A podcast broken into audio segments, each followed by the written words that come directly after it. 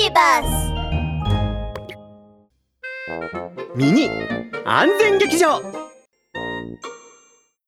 ママもうお腹いっぱい。それじゃあヤギくんとサッカーしに行ってくるね。ちょっと待ちなさい。ほらラブール警部が言ってたでしょ？激しい運動をする前にいっぱい食べちゃダメだって。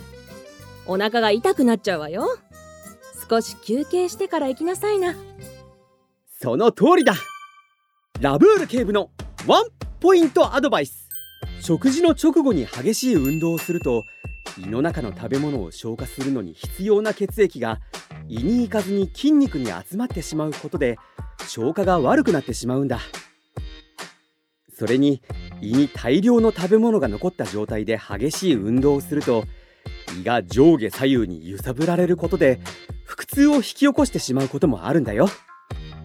みんなご飯を食べた後はすぐに激しい運動をしないように気をつけるんだワン。